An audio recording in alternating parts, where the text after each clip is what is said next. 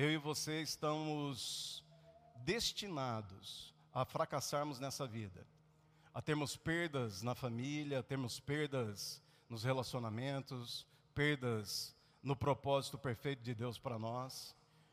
A nossa vida é como se fosse, na verdade, carros sem rodas. Né? Um carro sem rodas.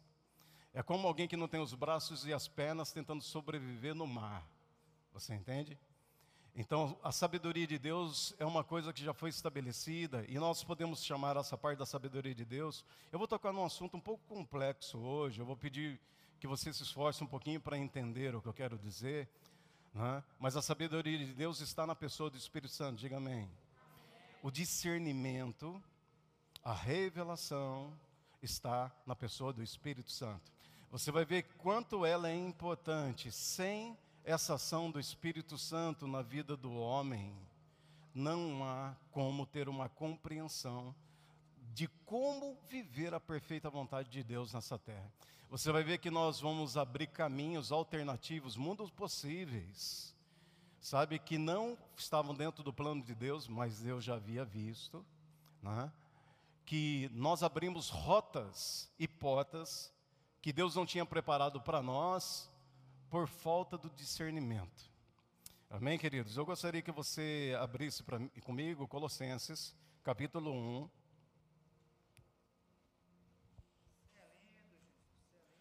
Oh, glória a Deus. Vocês podem ficar tranquilo que eu vou ficar dentro do meu tempo.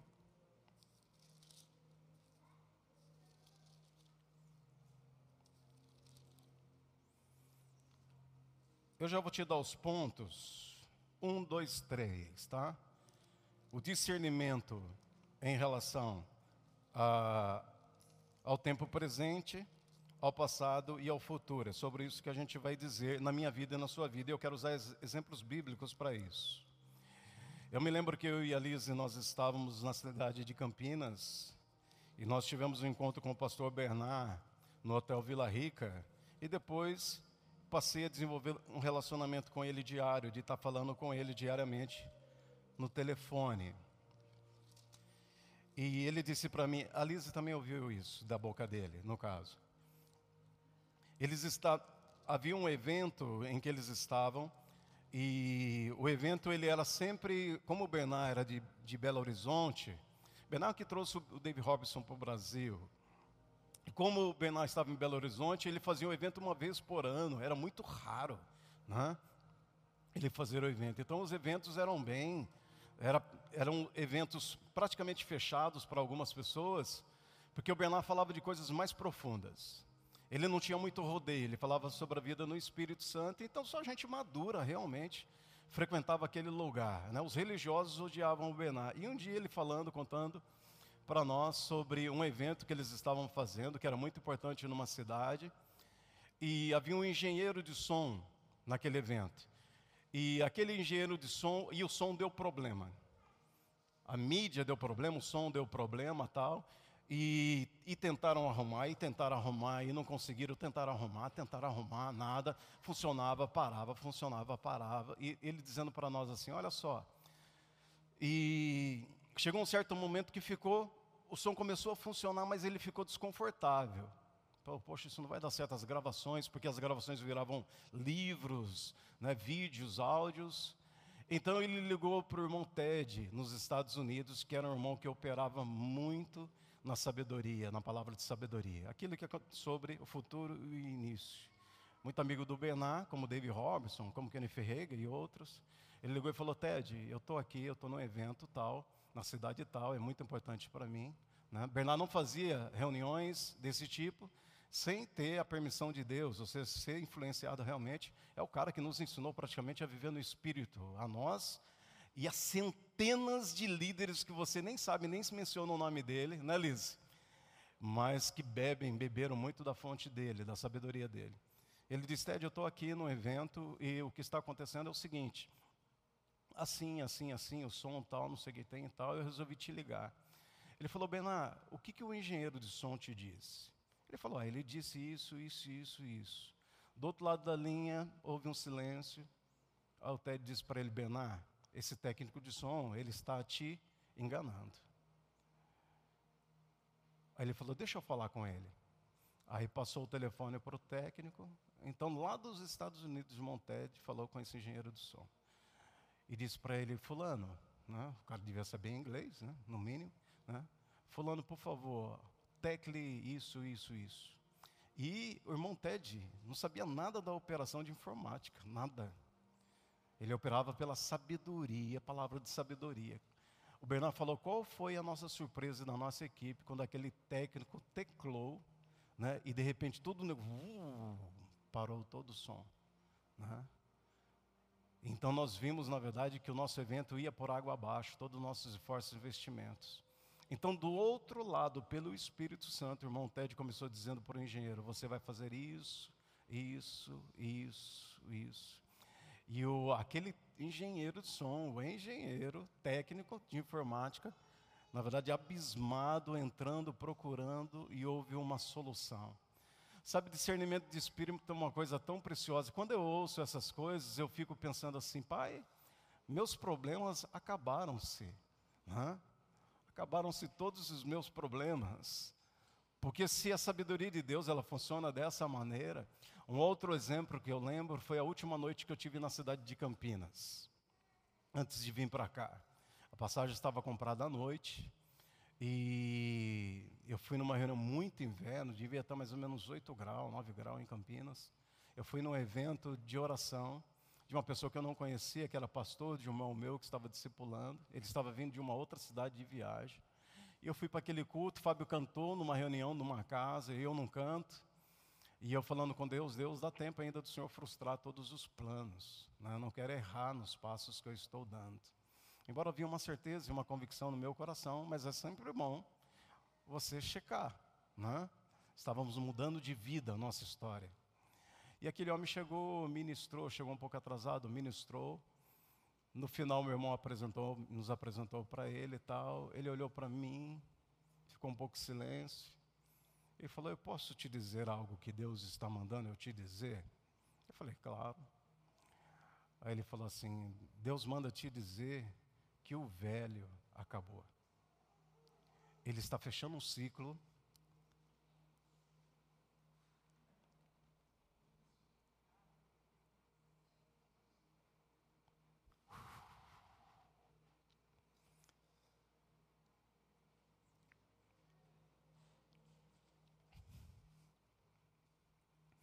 E ele está abrindo um novo ciclo. Ele diz: não tenha medo de entrar no novo de Deus.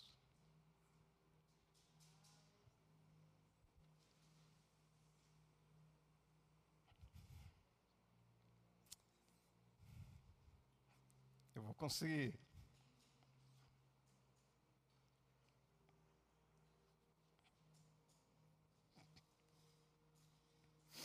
Vamos para o texto, Colossenses capítulo 1.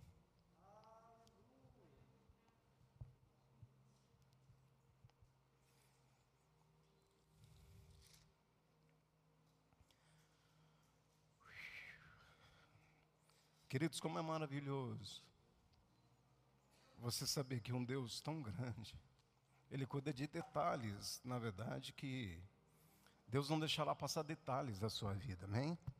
é uma segurança para mim e para você. Uma coisa que perde na minha vida, na sua vida, é o tempo.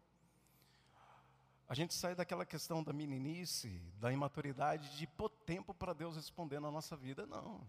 Se você está no fluxo, se você mergulhou, você vai com a correnteza. Você não tem mais controle. Ele faz como quer, a hora que quer, da maneira como ele quer. Ele traz ajuntamentos, conexões, ele desfaz conexões. Você está no fluxo, você não é o dono de nada, você não controla nada. Amém? É uma maneira muito maravilhosa de viver, você viver no fluxo. Sabe, queridos, Deus vai lá naquele momento que parece que é um caos, que você, a palavra parece que não vai funcionar na sua vida. E naquele momento Deus vem surpreendendo, surpreendendo, surpreendendo. Respostas de milagres você não precisa ficar contando para todo mundo. Que você sabe, na verdade, que ninguém sabia né? E Deus vem e traz provisões em todos os sentidos, seja sentimentais, familiares, financeiras. Deus sempre tem algo, uma palavra para te levantar e te colocar.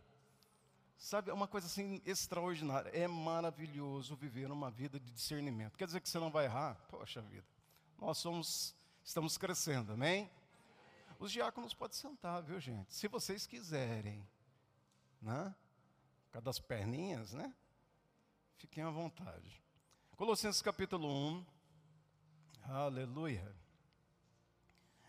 Por essa razão também nós, desde o dia em que ouvimos, não cessamos de, dar, de orar e de pedir para vocês que transbordeis do pleno conhecimento da sua vontade e de toda a sabedoria e entendimento espiritual, a fim de viver, vocês vivem, vivam de modo digno do Senhor, para o seu inteiro agrado, frutificando em toda boa obra e crescendo no pleno conhecimento de Deus, sendo fortalecidos com todo o poder, segundo a força da sua glória, em toda a perseverança e longanimidade, com alegria, dando graças ao Pai que vos fez idôneo a parte que vos cabe da herança. São quatro versículos aqui. O contexto você já sabe, quando você lê a Bíblia, você tem que entender o contexto. Né? Por que, que Paulo está dizendo? Quais são as palavras antes, quais são as palavras depois? São quatro versículos, mas são contrapontos. É uma defesa que Paulo está levantando aqui contra aquela heresia que se levantou contra essa igreja, dizia que não havia influência do Espírito Santo, eles tinham apagado. Então, em quatro versículos aqui, Paulo vai falar da sabedoria de Deus através do Espírito Santo. Esse é o contexto que você já conhece. O pastor Epáfras, né, o ano você já sabe, a idade de Paulo você já sabe, nós estudamos aqui. Então, aqui, Paulo vai tratar sobre a influência do Espírito Santo em quatro capítulos de Colossenses. É interessante, alguém diz com muita sabedoria que um texto ele não vai fazer sentido para você, a menos que você já tenha lido ele no mínimo 50 vezes. Você lê 50 vezes o texto e depois você pega uma folha em branco e você vai começar a escrever aquilo que te chamou a atenção dentro do texto. Então você depois você vai ler Bíblias ou comentários bíblicos em relação ao texto, mas primeiro o próprio texto ele vai fazer perguntas para você. E se você reparar então apenas quatro versículos, Paulo vai trazer a segurança da carta. Tudo dessa carta, todo o, todo o problema que foi resolvido está em quatro versículos apenas. Sem esses quatro versículos, sem isso que Paulo traz, essa igreja teria sido destruída no primeiro momento. Isso acontece na igreja de Éfesos, isso acontece em, na igreja dos Filipenses, em todas as outras igrejas né, a cartas que Paulo escreve, as quatro orações de Paulo, ele vai falar desse momento do Espírito Santo do discernimento. Qual é o problema então, o contexto que estava acontecendo nesse momento? Se fosse o exemplo da nossa igreja, ok? Queridos, eu vou acelerar, tá bem? Para eu conseguir falar. É uma série de três ensinos, mas precisa fazer sentido para você na hora que eu terminar. Eram nascidos de novo, como nossa igreja, eram pessoas que conheciam a palavra, tinham o Espírito Santo, ok? Era o pastor, era Epáfras. Qual foi o problema que surgiu naquela igreja? Na verdade, o diabo estava atacando o entendimento e o discernimento da igreja. Se ele ataca o discernimento e o entendimento da igreja, acabou com a igreja. Você pode estar cheio da palavra da revelação, mas se em algum momento o diabo paralisa o fluxo da palavra em você e em mim, acabou. Eu e você acabamos. Então o diabo bateu no entendimento, no discernimento. Por isso que Paulo vai fazer esse contraponto aqui. Amém, queridos? Vamos lá. Eu quero te dar três exemplos negativos bíblicos em que o momento, é, de momentos do quais o diabo é, paralisou o fluxo do discernimento e do entendimento na vida de grandes pessoas, de homens e mulheres, que, claro, depois foram alcançados por Deus. Amém? Pessoas genuinamente levantadas por Deus. Eu já dei o exemplo, eu vou passar muito rapidamente, só para fazer sentido no que eu quero falar, no caso mas não vou até a, a detalhes. Primeiro é Paulo, lembra? Paulo se converte no capítulo 9 de Atos, ele desce para a Arábia, três anos, lá então ele vai estudar Moisés, ele vai, ele vai fazer uma ferição, ele vai checar se aquele Jesus do qual ele encontrou no capítulo 9 de Atos, Jesus, era o Messias do qual Moisés estava falando e os profetas falaram. Então, quando ele desce para a Arábia, ele vai fazer uma investigação de Jesus na lei e nos profetas. Tá certo? Ele vai averiguar. Depois disso, então, Paulo diz que sobe a Jerusalém e lá ele passa 15 dias em Jerusalém. Ele diz: Olha, eu não vi nenhum dos, dos apóstolos, senão eu me encontrei com Tiago, é, com Pedro, 15 dias, Cefas, e não me encontrei com nenhum dos outros apóstolos, a não ser Tiago. Aqui Paulo já coloca Tiago. É interessante que Tiago sai da categoria de irmão de Jesus apenas, e agora ele já é apóstolo da igreja, ele é o número um da igreja. Tiago, irmão de Jesus. Né? Ele diz: Eu passei 15 dias com Pedro e depois também com Tiago, no caso. Então Paulo ele desce esse período, depois de conversão, três anos, ele fica na Arábia, investigando Jesus na lei e nos profetas, ali em cada texto que Moisés diz, na lei, nos profetas que falavam dele.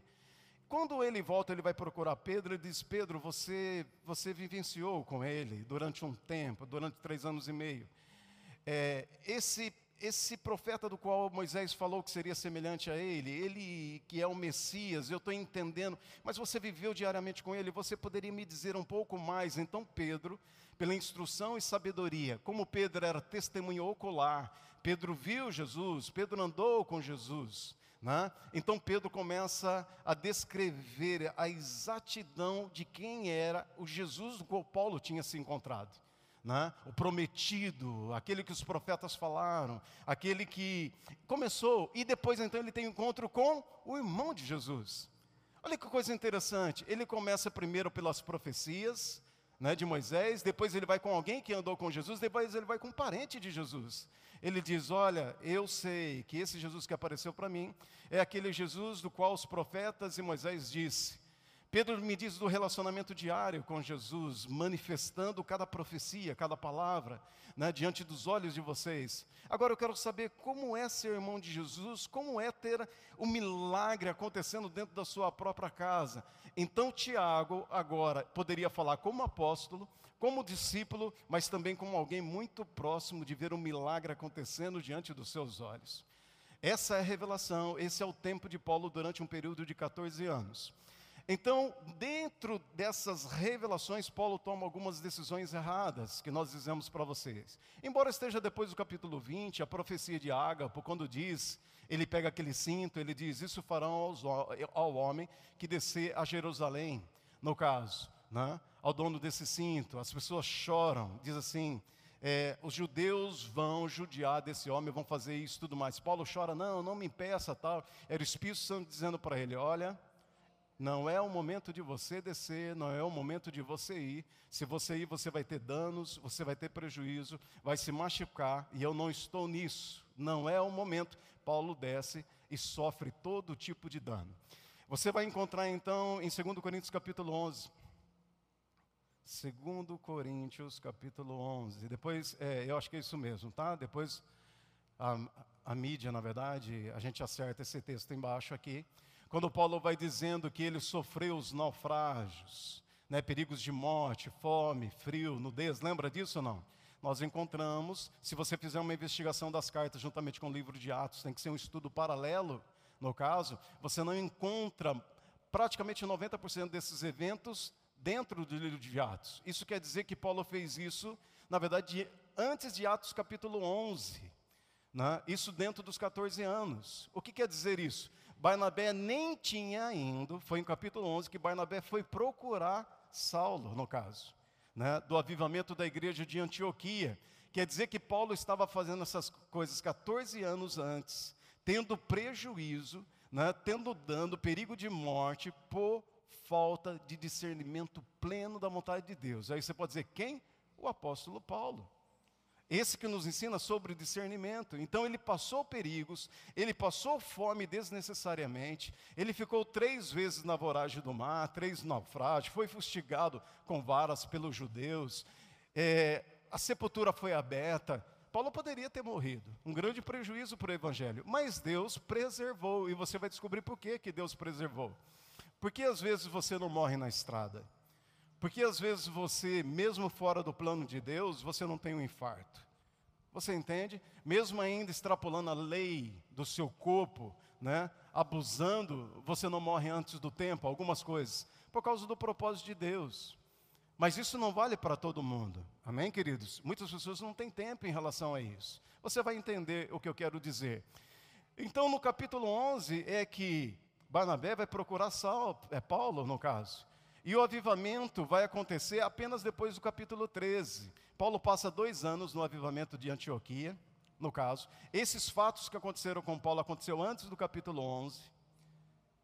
No capítulo 13, eles estão adorando, ministrando, ele como profeta e mestre na igreja de Antioquia. Então o Espírito Santo diz: Agora, agora me separe Barnabé e Saulo para a obra que eu os tenho chamado. A partir desse momento, então, Paulo começa a entrar na plenitude da sabedoria de Deus. Quero aqui colocar um ponto importante para mim e para você. Amém? Mesmo sendo a obra de Deus, mesmo chamado queimando no teu coração, mesmo que se faça em nome de Deus, se Deus não está envolvido no processo, a única coisa que Deus fará por você é te livrar de danos. Você entendeu, queridos? O quanto é sério o discernimento na vida de uma pessoa, mesmo que seja obra, mesmo que você esteja fazendo a favor, mesmo que você faça em nome de, não, é a vontade de Deus. Eu sinto que é Deus. Saiba que a única coisa que Deus poderá fazer por mim e por você é nos livrar de dano. Sabe? De dano. É a única coisa que Deus pode fazer. Eu citei também, queridos, é, é, Jacó aos 14 anos. Você lembra disso ou não? Que ele se encontra com Deus num lugar chamado Luz, que depois se tornaria Betel, que é a chamada casa de Deus que o próprio Jesus faz a referência no capítulo 1, capítulo 2, capítulo 14, de que era uma referência profética a ele, naquele momento que ele tem encontro, casa de Deus, a escada de anjos, que desce, que sobe, né? Aquele momento, então Deus aparece para ele em sonhos, do capítulo 28, 29, 30 e 31 de Gênesis, e fala para ele: Eu serei contigo, eu estarei com você por onde estiver, eu vou te abençoar, eu vou te proteger naquele momento. Mas o coração daquele moço ainda não era um coração muito correto. Ele tinha no caráter dele um desvio de sempre ganhar no final, independente se fosse honesto ou não. Você entende? Então ele usa daquilo de Deus para ele também, por causa ele mistura com a sua performance, com o seu caráter meio que deformado, para dizer: se o Senhor, logo depois de uma revelação dessa, você deve entender que, a partir daquele momento em que Deus falou com ele naquela noite, apareceu e disse para ele: aquilo que Deus falou para ele basta, bastava. Sabe, Jace? Sabe, Wagner? Sabe você? O que Deus fala para mim, para você, basta. É o suficiente não existe nenhum tipo de acréscimo humano dentro da perfeita vontade de Deus, a não ser a obediência, em fazer exatamente como ele disse. Sabe, o que ele fez logo depois disso, nos próximos 14 anos, no caso, Deus poderia fazer e muito provavelmente faria imediatamente depois daquela noite. Só que, usando os processos errados que ele tinha por falta de discernimento, ele não conhecia o Espírito Santo. Embora o Espírito Santo foi que trouxe uma revelação naquela noite de Deus para ele. Foi o Espírito Santo que estava falando com ele naquela noite. Ele não tinha esse acesso, essa intimidade, mas era a pessoa do Espírito Santo por meio do discernimento, por meio de sonhos. Quantas vezes Deus fala por meio de sonhos com você? Por meio de uma impressão. E o fato de não considerarmos é porque não temos relacionamento. Ele não tinha o relacionamento. Então, o que acontece? O que ele era de fato vai sobrepor a revelação. O mau caratismo dele, no caso de Jacó, porque ele era um enganador de tirar vantagem em tudo, eu faço, mas o que eu ganho com isso? Que vantagem Maria tem? Já ouviu essa expressão ou não? Que vantagem Maria leva em relação a isso, no caso? Ele diz: se o Senhor fizer isso, ele vai colocar em condições. Se o Senhor fizer isso, isso, me abençoar, me, Deus já tinha dito que ia fazer tudo. Então o Senhor será o meu Deus. Ele coloca uma condição. Você só é o meu Deus se essas coisas chegarem à minha mão. Deus diz: a partir desse momento, você está por conta. Para que, independente, passou 14 anos, mas poderia ter passado 80 anos. Você concorda comigo?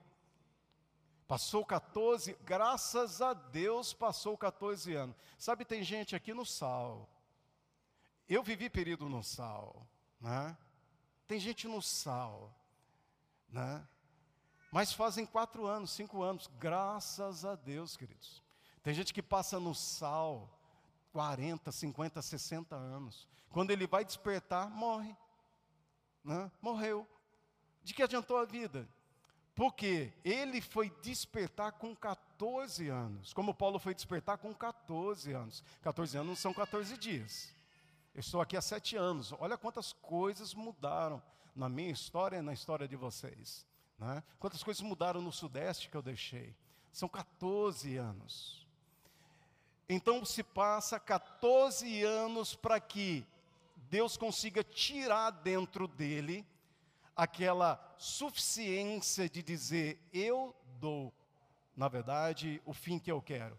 Eu sou homem, sou experiente, eu sou articulado, eu consigo resolver. E ele traz Deus junto. Na verdade, não é isso.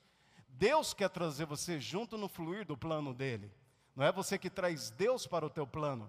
É Deus quem traz você para contribuir com o plano dele. Amém, queridos? Olha quanto é importante você discernir isso né, na sua caminhada? Acaba o sofrimento. Você sai do período do sal. Vou chamar o período dos 14 anos que você está fora da vontade de Deus. Tudo bem? É o período de 14 anos longe da influência de Deus. Porque Deus tentou logo depois da saída de Betel, logo depois da saída de Paulo, quando ele desce para a Arábia, quando ele vai falar com, com, com, com com Pedro, com Tiago, quando ele desce no cesto pela muralha, o Espírito Santo diariamente, de manhã, de tarde, de noite, em sonho, tentando falar com Paulo. Paulo, através da impressão, você está errado, você está errado, você está errado, você está tentando falar com Jacó, você está errado, você está errado. Rapaz, olhe por si mesmo, é o que a Bíblia diz, não está dando certo. Olhe por vós mesmo, não está dando certo, não está fluindo. Não está fluindo, não está acontecendo, você está enfraquecendo, você está longe de Deus, você já não tem mais inspiração pela palavra, você já não tem desejo de oração, você não tem desejo pela intimidade. Olhe por você mesmo, não é o caminho, não é o caminho. Não tente criar nada.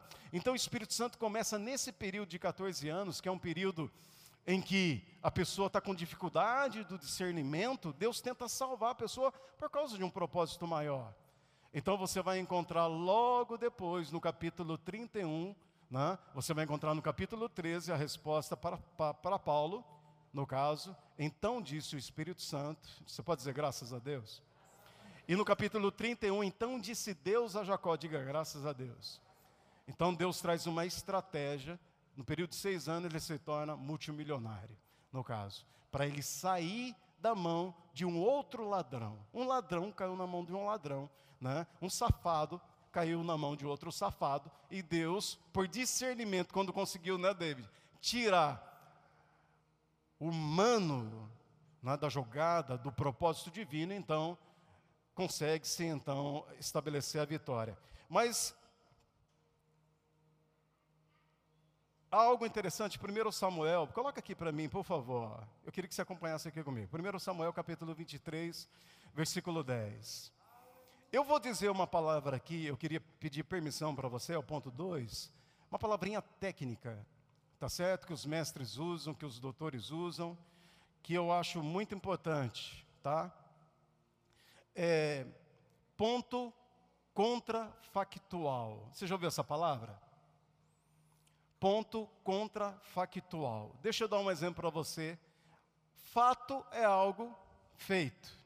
Né? João casou com Maria, teve três filhos, ele era padeiro, ela era costureira, os filhos eram do campo, isso é um fato. Tá certo? Isso é um fato que não muda. Agora, João não casou com Maria, João casou com Débora. Teve um filho, ele se formou não mais em padeiro, agora ele é pedreiro, ela não é costureira, ela é enfermeira, e eles tiveram, quanto? Um filho, né? Isso é, é um ponto contrafactual. Ou seja, ele mudou a história dele por uma decisão dele própria. Deu para entender? Ponto contrafactual. Me permita dizer, eu sei que é chato essa palavrinha técnica, é só para você entender como isso está na Bíblia. Como está dentro do discernimento da sabedoria de Deus, da onisciência de Deus, no caso. Cada ato que o ser humano ele tem, ele muda a história dele e cria mundo possíveis. Dentro da sabedoria divina, nós podemos dizer, e aqui eu quero dizer de uma forma assim lógica, razão, tá? Não cronológico. precisa ficar, é, poxa, pastor, não estou entendendo nada. Você vai entender, amém? O que eu quero te dar três exemplos são lógicos, ok? Não são cronológicos, são lógicos. Lembra disso, senão você vai conseguir entender. Não é questão de tempo, é lógica. Dentro da sabedoria do discernimento de Deus. Dentro da sabedoria de Deus, a gente pode destacar três pontos, ok? Que é, na verdade, a sabedoria de Deus na forma do natural, a sabedoria de Deus na forma do é, ponto contrafactual, e o número três, a sabedoria de Deus livre. Eu vou repetir para você, como você não está familiar, familiarizado com isso, é estranho para você, ok? Então, o primeiro ponto dentro da sabedoria divina, discernimento de Deus, é, na verdade, a sabedoria, a onisciência natural de Deus. Lembre-se que é lógico, não é cronológico, senão você não vai entender o que eu quero dizer. É o que está na história e eu vou te dar contextos bíblicos que provam isso que eu estou dizendo para você, no caso. Vamos lá. O primeiro é natural. Deus ele é soberano. Amém? Deus é soberano e ele lida com suas criaturas que são livres, que têm poder, livres de escolhas. Amém? Sem interferir na soberania de Deus. Amém, queridos? Deus ele é soberano e mesmo ele sendo soberano, a sua soberania não é afetada, porque ele criou a sua criação, homens e mulheres, livres com poder de escolha. Tá certo? A escolha que você faz não altera a soberania de Deus. Amém? Somos todos livres. Nesse primeiro momento da sabedoria de Deus que eu trouxe para você, a onisciência, dentro da onisciência, três pontos. No caso, a primeira é a natural. Quando Deus criou o mundo, esse que nós vivemos, Ele sabia né, tudo o que aconteceria. Isso não é novidade para você. Agora, o mesmo Deus, Ele saberia, ao mesmo tempo, se Ele tivesse criado o um mundo vazio, sem nada e sem ninguém. Ao mesmo tempo, Deus saberia se Ele tivesse criado outros mundos possíveis, com criações, como nós temos aqui. Ele saberia começo, meio e fim do que está acontecendo. Isso é um ponto da sabedoria, da onisciência de Deus em relação à sabedoria natural de Deus. Isso para ele é muito normal. Tá certo? Ah, o terceiro ponto, porque eu quero enfatizar o segundo ponto, um pouquinho mais complexo. O terceiro ponto é a sabedoria livre de Deus. Dentro da sabedoria livre de Deus, no caso, Deus saberia, Deus sabe o que acontece, acontecerá, começo, meio e fim. No caso, ele criando ou ele não criando, porque está dentro do seu propósito. Dentro do seu propósito, eu vou fazer desse jeito, porque o meu propósito prevalecerá. Não é nesses dois pontos que eu quero pegar, então não vou ficar nele. Eu vou para o segundo ponto, que é o ponto contrafactual. Ok? Que quer dizer o quê? Lembra de Maria? Maria casa com José, tem três filhos, porém Maria casou agora com Pedro e teve um filho. O mesmo José, no caso, ele pode tomar uma decisão que vai abrir mundos possíveis para ele. Vamos ler, por favor. É, chegou lá para nós? O texto está na, na tela. O texto é Samuel, capítulo 23. Amém, queridos? Deixa eu só segurar aqui que está meio caindo. Olha para mim só um pouquinho agora.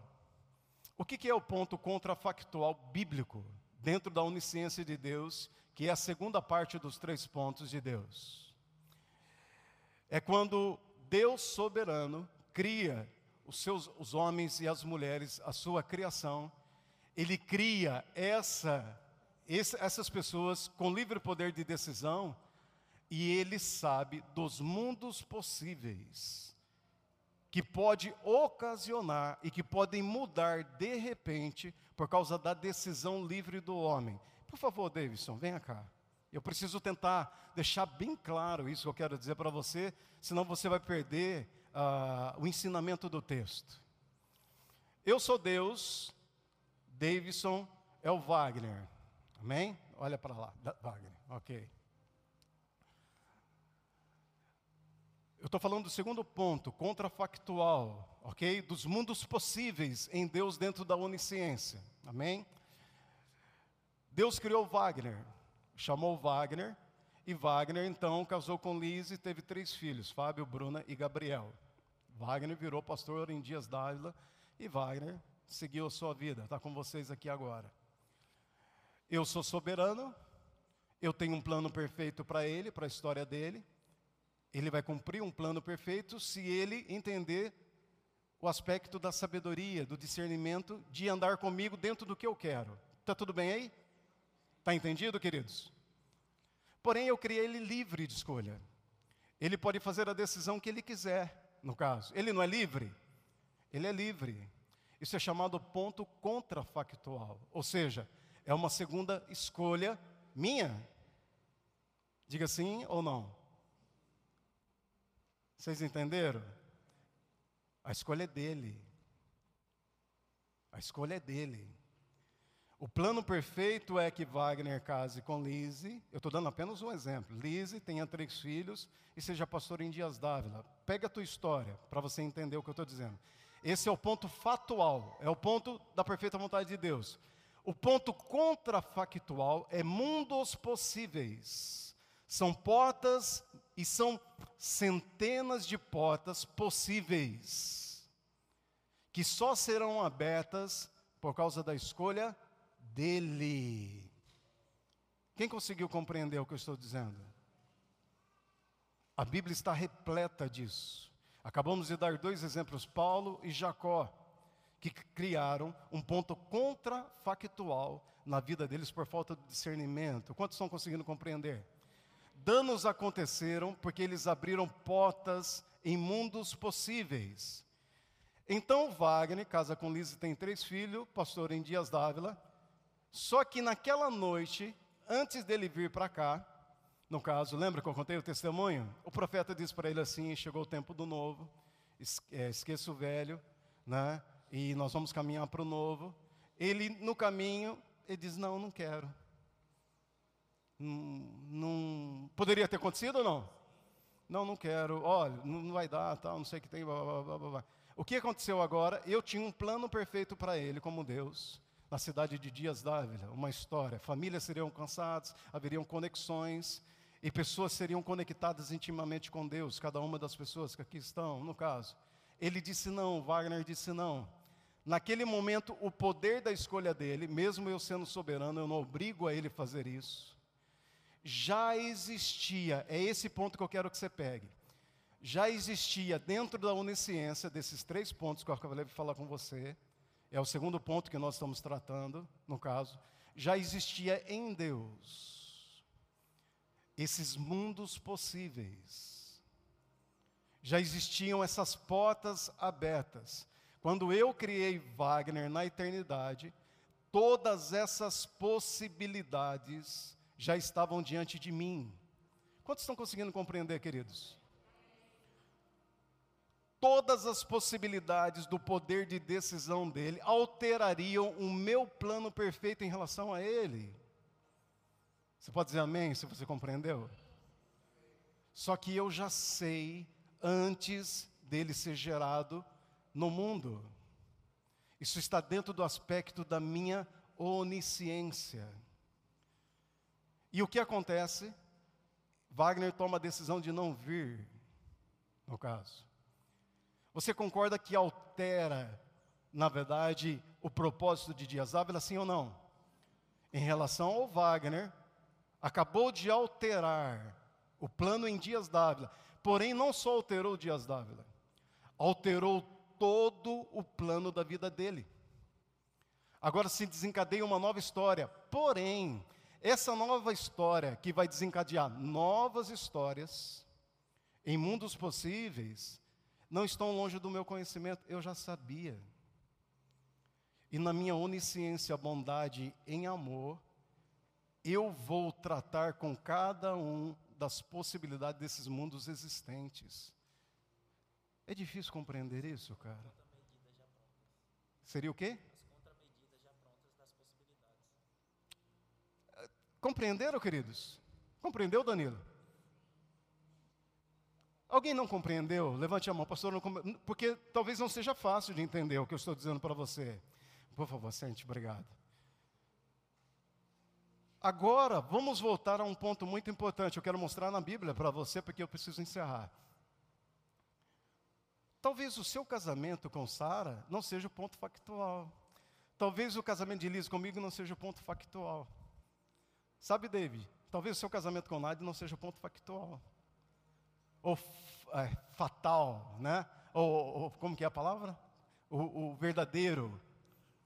Talvez seja, vamos, o seu casamento seja contrafactual. Contrafactual, contrafactual. Talvez a decisão de Jai se unir com Ana alterou um plano com Deus. Agora vamos para o texto, senão não vai dar tempo. Nós vamos pegar do versículo de número número 10. Diz assim: Olha só, queridos, preste muita atenção nisso. Você está aqui? Orou Davi ao Senhor, Deus de Israel, teu servo. É, perdão. Orou Davi, ó Senhor, Deus de Israel, teu servo ouviu que Saul, de fato, procura vir a Keila para destruir a cidade por causa de mim. Vão entregar-me os homens de Keila na mão deles? Descerá Saul como o teu servo ouviu? Ah, Senhor Deus de Israel, faze-me saber o teu servo. Preste atenção. Aqui Davi, quando está fugindo de Saul, o exército de Saul está contra Davi, ele vai para as cavernas, ele está com aqueles homens, os valentes dele. Ele se refu ele livra, na verdade, Keila, a cidade de Keila, dos inimigos filisteus, aquela coisa e tudo mais. No pensamento de Davi diz assim: Poxa, se eu livrei a cidade de Keila dos filisteus, quando Saul vier contra mim, o exército da cidade de Keila, o rei de Keila e todos eles se ajuntarão comigo contra Saul. Era o pensamento dele, tá certo? Exatamente como nós pensamos no nosso dia a dia. Mas algo, uma pulga atrás da orelha. O que um homem de Deus, uma mulher de Deus faz nesse momento, antes dele considerar algo? Poxa, se eu fizer essa viagem, se eu mudar dessa cidade, se eu for comprar esse negócio, se eu for entrar nesse relacionamento, no caso, poxa, eu acho que Deus está nisso, vai dar tudo certo. Aí, de repente, qual é a melhor? Vou consultar ao Senhor. Senhor, por acaso, eu que livrei a cidade de Keila da mão dos filisteus, eu acredito que eles vão se unir a nós e vão guerrear contra o inimigo. Mas quando Saul chegar na cidade, a cidade vai me entregar? Me responda. Deus diz: eles vão te entregar. Vamos ler? Ele diz assim então: Descerá Saul contra o teu servo, como o seu servo ouviu. Ah, Senhor Deus de Israel, faz-me saber o teu servo. E disse o Senhor: Ele descerá contra você. Então perguntou Davi: Os moradores vão me entregar a mim e aos meus servos nas mãos de Saul? Respondeu ao Senhor: Entregarão. Olha o que está acontecendo aqui, querido, dentro do exemplo que eu acabei de dizer para você. O ponto, o ponto fatual ali, no caso, é que Davi tinha uma situação. Saul estava chegando e a cidade, na verdade, seria invadida. Tá certo ou não? Davi poderia ter uma escolha. O ponto factual era que Davi seria entregue e muito provavelmente assassinado por Saul. Tá certo? Davi seria assassinado. Esse era o ponto. Só que quando ele vai procurar a Deus, ele vai saber ali qual é a outra alternativa em Deus. Eu quero dar um outro exemplo, agora vai ficar mais claro para mim e para você. Jeremias no capítulo 38, por favor, vai lá. Isaías capítulo 38, é o 38. Jeremias, né? Não é Isaías não, tá? Aleluia, é o verso 17.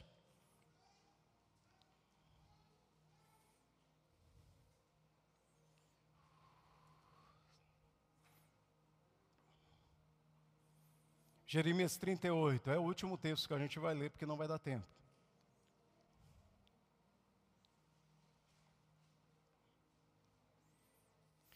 Jeremias 38, verso 17. Esses são alguns exemplos bíblicos desses pontos que são criados em mundos alternativos por causa da própria escolha da pessoa. Amém? 17. Então Jeremias disse a Zedequias: Assim diz o Senhor, o Deus dos exércitos, Deus de Israel: Se te renderes voluntariamente aos príncipes do rei da Babilônia, então viverás tua alma, e essa cidade não se queimará. E viverás tu e a tua casa. Versículo de número 18 diz assim: Olha só. Mas se não te renderes ao príncipe do rei da Babilônia, então serás entregue esta cidade nas mãos dos caldeus, e eles a queimarão, e tu não escaparás das tuas mãos. Olha aqui, queridos, quando foi buscar, ele, Zedequias vai pro, procurar o profeta Jeremias, ele pergunta o seguinte: Eu vou conseguir ter vitória se eu vou resistir ou não? O que vai acontecer? Note que Deus vai dar duas possibilidades para ele. Tá certo? Disse para ele o seguinte: se você se entregar, no caso, eles não vão queimar Jerusalém, a cidade, e você não morrerá. Se você se entregar, é a alternativa número um. Alternativa número dois, no caso, se você se entregar, não queimarão a cidade e você viverá. Se você ler o texto, o contexto, você vai ver que ele escolhe a opção mais difícil, ele não se entregue, ele não se entrega, a cidade é queimada e ele morre na mão daqueles homens. Qual que é o fato aqui, queridos? embora Deus lide com você dentro da onisciência dele, e lembre-se, qual era o ponto importante que eu quero que você pegue nessa manhã? Estamos falando da, do discernimento, uma vida sob, debaixo do discernimento do Espírito, do qual eu e você vamos fluir numa vida perfeita diante de Deus. Amém? Entendendo a direção de Deus, não criando mundos paralelos, como biblicamente existe. No caso, tanto de Davi, tanto de Paulo, como de Jacó, como de Zedequias, embora ele poderia escolher, lembra de Davi? Davi poderia fazer as duas escolhas. Embora Davi fez uma escolha, não fez uma escolha, ele ó, fugiu. Zedequias ficou embora se tome uma decisão, porque você é livre, livre diante de um Deus soberano, a outra possibilidade é real, é genuína e ela existe. Amém? Dentro do mundo de Deus, ela é real, ela é genuína e ela existe. A única coisa que abrirá portas para que você entre nela, na existência dela, é a tua escolha pela falta ou pelas, pelo conhecimento da sabedoria. Você consegue compreender isso ou não? Amados, isso é tão poderoso. Isso é tão, quando eu digo é tão poderoso, o pastor falou, não, nós não entendemos de revelação, não é nada disso que eu quero dizer. O que eu quero dizer é que eu e você, pela sabedoria do Espírito, por mais que entramos no plano que não era original de Deus, do qual Deus já havia criado nele, na sua discernimento, no seu discernimento, esses mundos paralelos, e eu entrei no mundo paralelo que não era da vontade de Deus, lembra Paulo 14 anos, Jacó 14 anos, a morte de Zedequias, ah, queimaram Jerusalém, a situação de Keila de Davi, Lembra disso? Lembra de Moisés fugindo para o Egito e vários outros personagens que entraram em um mundo possível paralelo, contrafactual, pela falta do discernimento, só trouxe dano. Dentro da onisciência de Deus, o que Deus quer te ensinar hoje é o princípio do discernimento dele, dele, que vai fazer com que, mesmo eu e você, tendo gerado, entrado no mundo paralelo do qual Deus nunca nos chamou, mas ele já sabia, e é um mundo real, genuíno, que existe e já existia em Deus. Quando ele passou a se relacionar comigo, ele já viu as centenas de possibilidades de caminhos que eu abriria. Ele já proveu socorro para cada porta do qual eu abri. esse é o entendimento. Isso quer dizer que a minha vida não acabou. Por mais que eu casei com a pessoa errada, por mais que eu fiz mudanças que alteraram o meu caminho, por mais que eu mudei de estado, mudei de país, dentro da onisciência de Deus não escapa. O primeiro ponto na onisciência de Deus é a sua sabedoria natural. Se Deus tivesse criado o mundo com população ou não, Deus já saberia tudo, começo, meio e fim. O segundo ponto, Deus criou é, a, a sua é, é, é, ponto contra factual é que ele era soberano, mas ele lida com criação com livre-arbítrio. E do qual, nesse ponto em que ele está lidando, se cria mundos paralelos. Diferente do terceiro, na verdade, ponto, que é o conhecimento livre da sabedoria de Deus e que absolutamente está dentro do propósito, nada alterado. Dentro do segundo ponto, tudo é alterado. Porque é alterado porque ele lida com pessoas do qual ele chamou, mas que têm livre escolhas. Se criam centenas de mundos paralelos que são reais e existem. Lembre-se da possibilidade: se você ficar, eles vão te entregar nas mãos de Saul. Davi foge, mas se Davi tivesse ficado, aquele ponto era um ponto real que aconteceria. Deus estava dando possibilidades existentes reais. O que fariam acontecer, ou ela vir a alcançar Davi, era o poder da decisão do próprio Davi. O que faria alcançar Zedequias para o bem e para o mal, estava no ponto da decisão de Ezequias mas isso não anula que aquilo já estava pronto para acontecer e já existiam. Você pode dizer amém? Sabe, queridos, então pelo discernimento, é por isso que Paulo, na carta que nós lemos, há três palavras. Já vou orar, me dá três minutos, nós vamos orar, amém? Há três palavras importantes que ele diz assim: desde o dia em que ouvir. Hoje não vamos precisar terminar com música, tudo bem, queridos? Há três palavras importantes. Se ele fala sobre a ação do Espírito Santo na carta de Colossenses, daquelas quatro folhas, capítulos, quatro versículos sobre a ação do discernimento que alteram todo um plano. O diabo atacou o discernimento daquela igreja, que ia alterar todos os mundos possíveis daquelas famílias, no caso. O que destruiu é, o plano de Satanás em relação àqueles pais e aquelas mães foi o discernimento. E Paulo, nessas quatro versículos, ele fala três palavrinhas nos originais que eu falei com você, que ele vai dizer assim: Desde o primeiro dia em que ouvi falar de vocês, não cesso de orar e de pedir. Primeiro é por meio da oração. Você conecta o mundo natural ao mundo espiritual pela oração, diga amém não há relação do reino do espírito influindo o reino natural do homem, se não for pela uma porta chamada porta de oração. Amém, queridos? E ele diz: Não cesso de orar e de pedir que vocês transborde, plerou.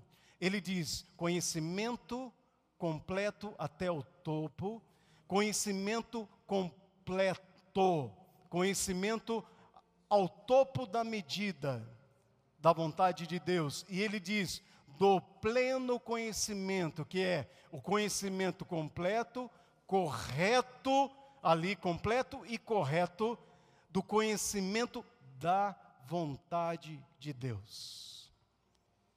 Quando eu falo vontade de Deus, aí você vai entender dos pontos contrafactual. Se eu por discernimento compreendo a perfeita vontade de Deus, pelo transbordar, pelo plerou, pelo epignose, conhecimento preciso e correto, que Paulo está ensinando, que é pela influência do Espírito Santo, eu conheço a perfeita vontade de Deus. Davi está dizendo assim: eu vou vencer, porque eles me guardarão. De repente, alguma coisa, queridos, acorda madrugada. Quem aqui tinha que tomar uma decisão e de repente acorda numa madrugada sem sono?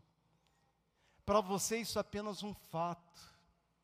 Kenneth Rega conta a experiência dele no trailer, em que ele dormindo durante duas horas, nunca, ele disse que nunca acordou, ele dorme, ele deita e apaga, igual já, é uma pedra, puf, apaga. Né? Como eu amaria ser assim, no caso. Ele disse que duas, três horas da manhã ele estava sentado. Isso aconteceu por algumas vezes, três ou quatro vezes. E ele voltou a dormir novamente. Ele entrou, queridos, ele e o mundo existente entrou numa depressão Estados Unidos. Ele teve prejuízos assim incalculáveis, familiares, ministeriais, pessoais. Em um momento, numa visão de Jesus, Jesus manda ele anotar, numa visão que ele tem aberta de Jesus, Jesus manda anotar alguns fatos sobre a vida dele. Jesus vai embora. Quando Jesus vai andando, Jesus para, dá meia volta, olha para ele e volta. Anos já haviam se passados, anos e anos. Jesus diz: Eu quero falar sobre a sua vida financeira. Ele falou: Ó, oh, como eu estava esperando por isso. Ele falou: Você tem sofrido danos, porque você não tem me ouvido. E você sabe que Kenneth Rega, do jeito que ele é, né? Acredito na sinceridade dele, né? Um homem de Deus. Ele diz: Como? Eu tenho andado nas tuas, na tua palavra desde então. Ele diz: Você não tem me ouvido. No ano de tanto, tanto, tanto, você estava em um trailer, você tinha orado, se consagrado por respostas financeiras que cuidariam da sua vida e do ministério, e eu estava nisso. Por mais de três vezes, o meu anjo te acordou aquele horário da madrugada para te trazer recado mas você não quis ouvir e você sofreu todo o dano que você tem sofrido até então. A partir de hoje, aprenda a andar pelo meu discernimento de espírito. Sabe o que é isso, queridos? Deus tinha para ele uma possibilidade de mundo existente perfeito, que não era necessário ele ter passado todos aqueles danos. Por que, que ele entrou naquele dano naquele momento? Por que, que eu e você entramos em dano? Sabe, queridos, nós compramos, nós vendemos. E eu preciso, por favor, no meu relógio, que horas são aí? Passou cinco minutos? 32. 35 eu termino. Você fala, acabou. Tá bom? Por nós temos só hora, você vai embora. Tá tudo bem? Eu preciso te dizer isso. Por que, que nós entramos no plano alternativo que traz destruição? Dentro do plano alternativo que traz destruição, o que nós temos da parte de Deus é socorro. É socorro. Amém? Não é benção, não é portas abertas, não é favor, é socorro. Todas as vezes que eu e você entramos no plano alternativo, é socorro e misericórdia. Dentro do plano perfeito, é um sopro. Você apenas flui. Você está dentro de um barco, a velas, e o Espírito Santo só para você. Você não faz, é Deus quem faz. Está dando para compreender? Só que esse caminho alternativo que nós tomamos, eu quero dizer para você qual é o motivo que nós tomamos, que nós ignoramos o discernimento. No caso, tem a ver aonde nós nascemos, a escola que nós aprendemos bíblica, quem são os nossos pais? Qual é o tipo de atitude que eu tenho ao ouvir? Se eu tenho respeito por autoridades? E como é o meu coração? Geralmente, caminhos alternativos, que só temos socorro e misericórdia e sofremos todo tipo de dano, geralmente é porque nascemos em uma família que nos modelou dessa maneira. Às vezes, uma ameaça de desemprego começa a criar em mim um mundo de possibilidades. Às vezes, um problema em um relacionamento que eu tenho começa a criar um pensamento de possibilidades. E eu tomo atitudes, tentando trazer Deus para dentro da minha decisão. Eu acabei de entrar num ponto contrafactual. Lembra de Zedequias, preciso terminar com isso, termino com isso. Zedequias. O que vai acontecer Ele diz: se você se entregar, eles não queimarão a cidade e você não morrerá. Se você não se entregar, eles vão queimar a cidade e você e sua casa toda morrerá.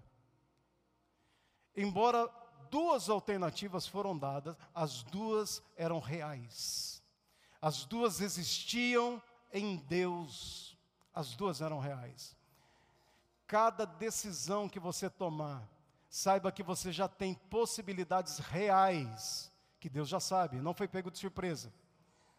Mas a decisão que você tomar por causa de uma crise, por causa de uma situação, não são decisões tomadas em paz e alegria, mas é por causa de circunstâncias. Cada decisão que você tomar, saiba que você entra ou dentro do sopro de Deus, do favor 100% de Deus, ou você entra dentro da misericórdia de Deus de salvação apenas. Deus só te livra diariamente de danos e caos, mas haverá choro, cansaço. Jacó, depois de 14 anos, ele chega pobre, miserável, ele sai de Betel depois de uma palavra de revelação. Ele sai pobre e miserável porque ele não tem bens, ele sai fugido da casa do pai e da mãe.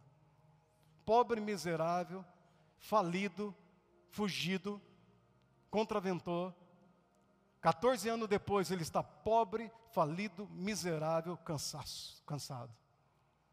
A decisão que você toma, fora da decisão perfeita do discernimento de Deus, apenas vai criar, talvez 14 anos, talvez 30 anos. Sabe como? Na mesma situação de Jacó, na mesma situação de Paulo, Deus diz: Eu nunca estive com você, a minha vontade nunca foi, dentro de 14 anos, o que aconteceu com você. Sabe aqueles naufrágios, Paulo? Nunca estive com você nisso. Sabe aquela fome? Nunca estive com você. Sabe quando você não tinha roupa? Eu nunca estive com você lá. Sabe quando sepulturas foram abertas? Quando te prenderam, te bateram? Sabe quando você ficou na cela? Eu nunca estive com você nessa situação. Estive te livrando. Mas nunca foi por causa de mim que aconteceu. Você criou mundos paralelos, existentes e reais. Você pode fechar seus olhos? Aleluia. Obrigado, Pai. Eu oro, Pai, por discernimento. Desde o dia, Pai, em que ouvi sobre a minha vida e sobre a vida dos seus filhos que aqui estão, eu peço, Pai, espírito de sabedoria e de revelação no pleno conhecimento a cada um dos seus filhos aqui presente. E olhos do coração iluminados para que eles saibam qual é a esperança do chamado deles no Senhor? E qual é a gloriosa riqueza deles juntamente com os santos? E qual é a sobreexcelente grandeza do seu poder que opera neles? Nós o que cremos. Esse mesmo poder, Pai, que você exerceu em Cristo Jesus, ressuscitando Jesus dos mortos e fazendo-o assentar acima de todo nome, poder e autoridade que existe. E esse nome o Senhor deu à igreja, Pai, para que ele fosse o cabeça. E tudo sujeitou debaixo dos pés da igreja, Pai, aquele que preencha tudo e a todos. Espírito de sabedoria e de revelação é o que eu peço a cada um dos teus filhos, e que nós possamos compreender, transbordar do pleno conhecimento, do entendimento da tua vontade, para os nossos dias, para as nossas decisões. Nós que temos o coração, Pai, no Senhor, pedimos que aquilo que não faz parte do, da tua perfeita vontade em nossas vidas, sejam frustradas e retiradas de nós. Muitos cargos, muitas circunstâncias, muitas oportunidades nunca foram criadas pelo Senhor. Foram criadas por nós, Pai, por causa do desejo enganoso no nosso coração. Pedimos que o Senhor frustre e nos coloque de novo dentro da tua perfeita vontade, Pai, para que tenhamos o teu favor, é o que importa. Queremos viver para agradar ao Senhor e não ao homem para cumprir a tua perfeita vontade nessa terra.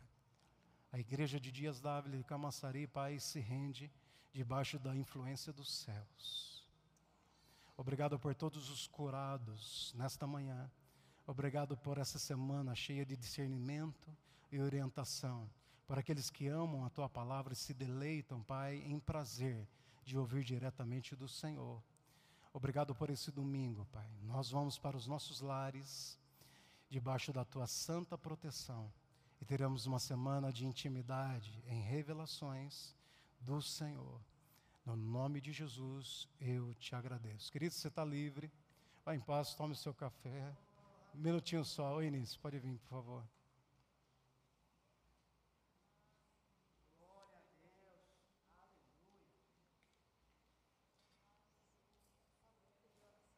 Ah, ok. Só vou ler rapidamente aqui, queridos, por favor.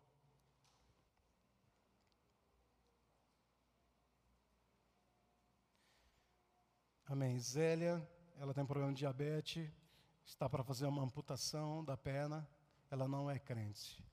Você pode orar comigo? Pai, no nome de Jesus, quero te apresentar a Zélia. Pai, o Senhor é o Deus que criou céus e terras. O Senhor criou Zélia, o Senhor tem um plano perfeito para ela. Pai, nós sabemos que o maior milagre é o novo nascimento, mas sabemos também, Pai, que quando o Senhor se revelou, se revelou para aqueles que não haviam conhecido Jesus ainda, os curando.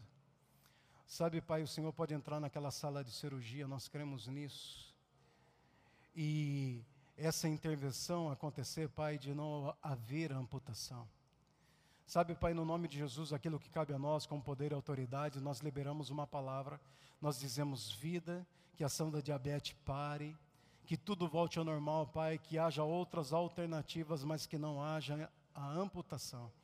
Nós concordamos nisso agora como igreja, Pai, e como você deu o poder a nós como igreja, nós replicamos esse poder sobre a vida da Zélia, dizendo: não haja amputação, haja caminhos alternativos e que a diabetes desapareça em nome de Jesus e que ela, Pai, possa ser um milagre e o fato do milagre convencê-la que o Senhor a ama e que ela possa ter uma vida de, de entrega e rendição ao Senhor, Pai.